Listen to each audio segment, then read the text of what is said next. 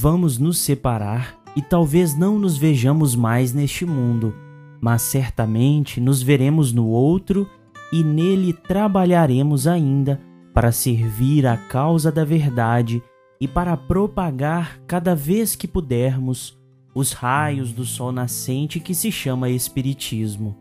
E terminando, invoco sobre vós as radiações da força divina, a fim de que elas vos penetrem, venham fecundar vossas almas e façam persistir em vós o devotamento, a coragem e a abnegação que vos ajudarão a enfrentar as dificuldades da vida, a vencer o ceticismo, o materialismo, para que propague a convicção que está em vossos corações.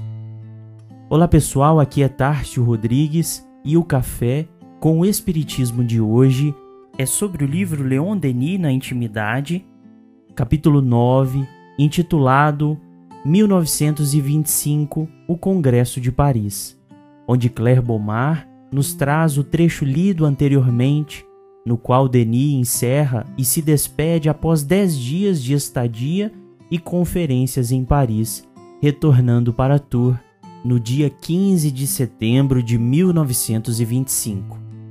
Denis havia presidido o congresso anteriormente no ano de 1900 e na época de 1925, segundo as narrativas de Claire, os espíritas parisienses se reuniam em construções mais simples no fundo de um pátio até conhecerem felizmente a figura do mecenas Senhor Jamayer. Com o anúncio do novo congresso, Denis hesitava em presidir as organizações e representar nações como Brasil e México, dada sua avançada idade e as complicações da saúde. Foi quando, cogitando aos seus guias Flammarion para a condução do evento, obtém a resposta: Flammarion não estará lá. E três meses depois sobrevém a morte do astrônomo.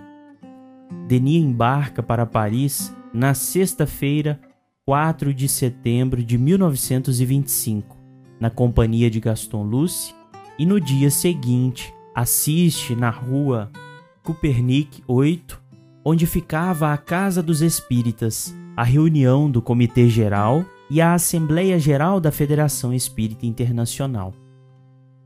Denis pronuncia as boas-vindas perante representantes espíritas de 22 nações e, dentre as muitas conferências feitas, recebe também provocações, das quais, muito inspirado, conduz todos ao esclarecimento, como quando questionado na sessão de 11 de setembro sobre a questão de Deus que, segundo o provocador, não deveria estar presente nos estudos espíritas, ele responde: Nós encaramos a questão de Deus sob um ponto de vista exclusivamente científico.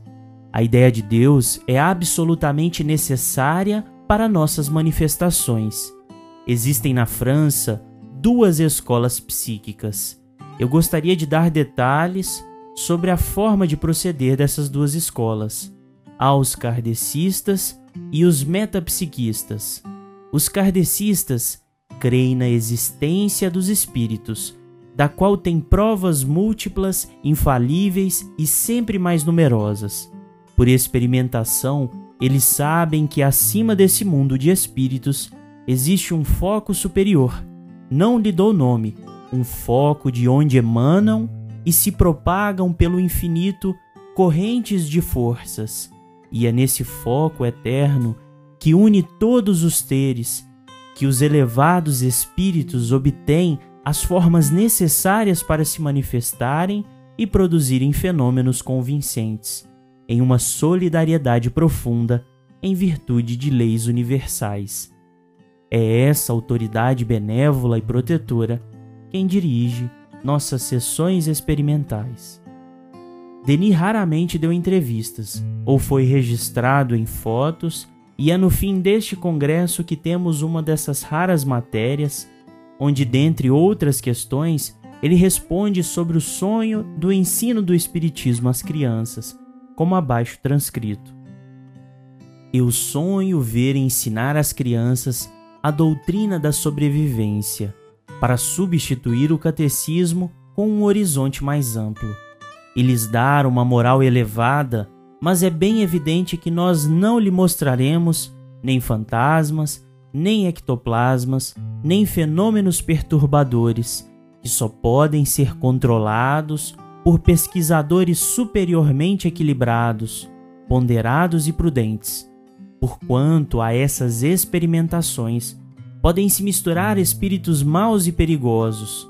Aqueles que levantam o véu do mistério devem ser capazes de dele extrair o que é útil ao bem da humanidade. E finalizamos o nosso episódio com os agradecimentos de Jamaer sobre a condução do congresso por Leon Denis, relatado na biografia de Gaston Luce. Nessa mesma sessão, Jamaer, vice-presidente da Federação Espírita Internacional, agradecendo aos congressistas, teve para com o velho mestre afetuosas atenções que lhe sensibilizaram o coração. O venerando membro de honra de nossa Federação Espírita Internacional e presidente de honra da União Espírita Francesa, o senhor Leon Denis, cuja obra memorável reanimou a esperança em tantos corações desesperados, cujos ensinamentos inspirados fizeram renascer entre muitos desiludidos a confiança e a certeza de uma vida melhor. O senhor Leon Denis não recuou apesar da idade avançada e nem diante das fadigas de uma viagem para trazer à nossa Assembleia a honra e a felicidade de sua presença. Fiquem com Deus e até o próximo episódio do Café com o Espiritismo.